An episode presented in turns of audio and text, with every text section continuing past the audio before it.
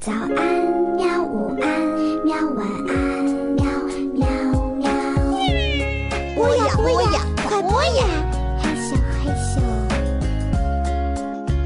更多精彩内容，请关注博雅小学堂微信公众号。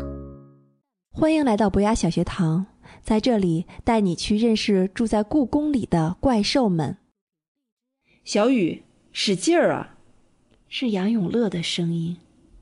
听到这声音，我不知道哪里又来了力气，爬了上来。太好了！我一下子瘫坐在地面上，新安殿的灯光已经在我眼前闪耀了。你怎么来了？他看起来非常吃惊。我低着头，无精打采地说：“我想来帮忙。”杨永乐叹了口气：“你真是不该来。”这里多危险啊！一阵风吹过，我冷得哆嗦了起来。杨永乐脱下了自己的 T 恤，递给我。那你呢？我问。我不冷。他笑笑。我躲在柱子后面，把湿透了的睡衣换下来。杨永乐的 T 恤虽然旧，但却很柔软，上面还带着杨永乐身上的温度。到底发生了什么呢？我有了点精神。秦安殿玉石围栏里的海水涌出来了，海妖们都复活了。他担心的望着黑漆漆的海水，时不时，一两只长着奇怪模样的海怪就会露出头来。怎么会这样？应该是咒语干的吧？他说：“鱼虎浅牛。”寿星章鱼、鹰嘴龟、钱串鱼、梅花鲨，这些都是传说中的海怪，此刻都活生生的在这里游泳呢。我睁大眼睛望着海面，那我刚刚碰到的就是浅牛和鹰嘴龟吧？他们很危险吗？我担心的问。晚上应该还好，他回答。海怪们的视力都不太好，晚上的时候他们和瞎子没什么两样。可等到天亮的话，那就不好说了。我一下子站了起来，有什么办法没有？要不要去找电神或者神兽们想想办法？如果这样一直到天亮，那游客们岂不都会变成海怪们的鱼饵？我甩了甩头，那种场面我连想都不敢想。杨永乐摇摇头，能收拾这种场面的神仙只有一个，就是水神真武大帝。这些海怪都是他的手下。真武大帝，我回头望着千安殿里温暖的灯光，真武大帝不就在里面吗？我冲到千安殿大门前。大门本来是紧锁的，可是现在那个结实的门闸已经被海水冲断了。我跑进大殿，真武大帝的金色神像安安静静地坐在那里，在灯光中闪闪发光。怎么能让真武大帝醒过来呢？我着急地问杨永乐。我也没什么好办法。杨永乐居然也有没办法的时候。我怀疑地看着他。突然想起之前梨花说的一切，让海妖们复活的咒语，不会就是杨永乐他自己念的吧？但现在不是追究的时候，现在最重要的一定要把这场大水停住。我没办法了，一下子跪到真武大帝神像面前。清安殿是故宫里最华丽的宫殿。住在这么华丽的宫殿的真武大帝，怎么能看着故宫遭殃呢？真武大帝，你要救救故宫啊！真武大帝，你要快点显灵啊！我的心里默默祈求着，也不知道祈求了多少遍，腿都已经跪酸了。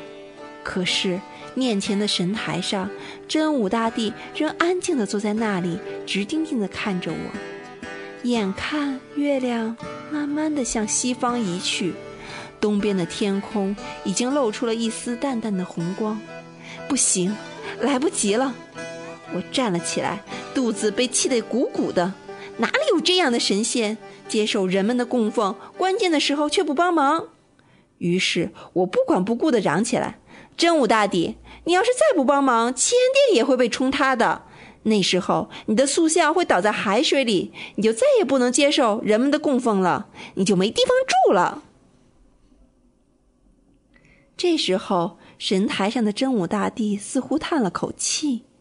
是一声如同吹过森林的风一样深深的叹气。我闭上了嘴巴。真武大帝的神像左右晃荡了一下，紧接着，就像是要疏松筋骨似的，真武大帝伸了个大大的懒腰，就直挺挺地站了起来。我一下子呆住了，就来身后一直走来走去的杨永乐都站住。不敢出声。这一觉睡得可真沉呐，睡了多少年呢？已经好久没有人叫醒我。真武大帝的声音怎么说呢？那是一个无法形容的英俊的男人的声音。真武大帝慢慢的走下神台，向我走来。真真真武大帝，现现现在不不是说这个的时候。不知什么时候，我的舌头变得僵硬起来。外外面就就是御花园发发大水了。大水？他非常吃惊。我是想解释什么，可是却发不出声音了。是的，严永乐及时接过了话。千殿外的海妖们复活了。如果再这样下去，没多久，故宫都会被淹在海水里。真武大帝叹了口气：“啊，这群家伙是被困在玉石围栏里太久、太寂寞了吧？”说着，他走出清安殿，面向着在清晨新鲜的阳光下已经变得炫目起来的海水。海妖们看见他，纷纷游了过来。长着老虎胡须的绿色巨鱼，长着牛角的怪鱼，身上印着梅花的鲨鱼，长成老人模样的章鱼，一下子全都聚在了真武大帝面前。今天晚上游得很痛快吧？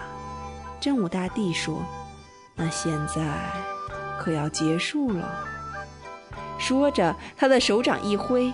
宽大的衣袖兜着风，海水全部被吸进了他的衣袖里，就像那里面藏了个很厉害的水泵一样。海水连同海怪们哗哗哗地被吸了进去，怎么也装不满的样子。当最后一滴海水消失后，真武大帝提着袖子走到了已经没有任何花纹的白玉栏杆前，他就像把海水倒进鱼缸一样。把袖子里的东西一股脑的全都倒了进去，于是，平整的白玉的围栏上，凹凸的海妖们和海水的图案就又活灵活现的出现了。这个样子可以了吧？真武大帝问我。我看着满院子被水淹死的花草们，没有说话。你不用担心，他说。只要太阳一升起来，花仙们会让它们重新开放的。真的，我的眼睛亮了一下。真武大帝点点头，他转身回到清安殿，一边走一边说：“要再睡上一觉了，这次还真不知道又要睡多久呢。”在粉色的晨光里。我和杨永乐一起走出御花园，我们都没说话，都一副心事重重的样子。无论怎么想，我都觉得是杨永乐念了那个咒语，放出了海妖们。故宫里可只有他一个人会咒语呀。虽然很想听他解释，我却没问出口。他应该不会承认的。但是他到底为什么这样做呢？直到和严永乐在办公区分手，我也没想明白。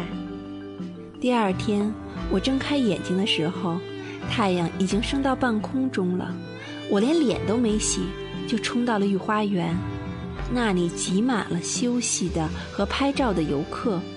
花圃里，秋海棠、月季花、菊花，一簇簇的喷香的开放着，仿佛什么都没发生过。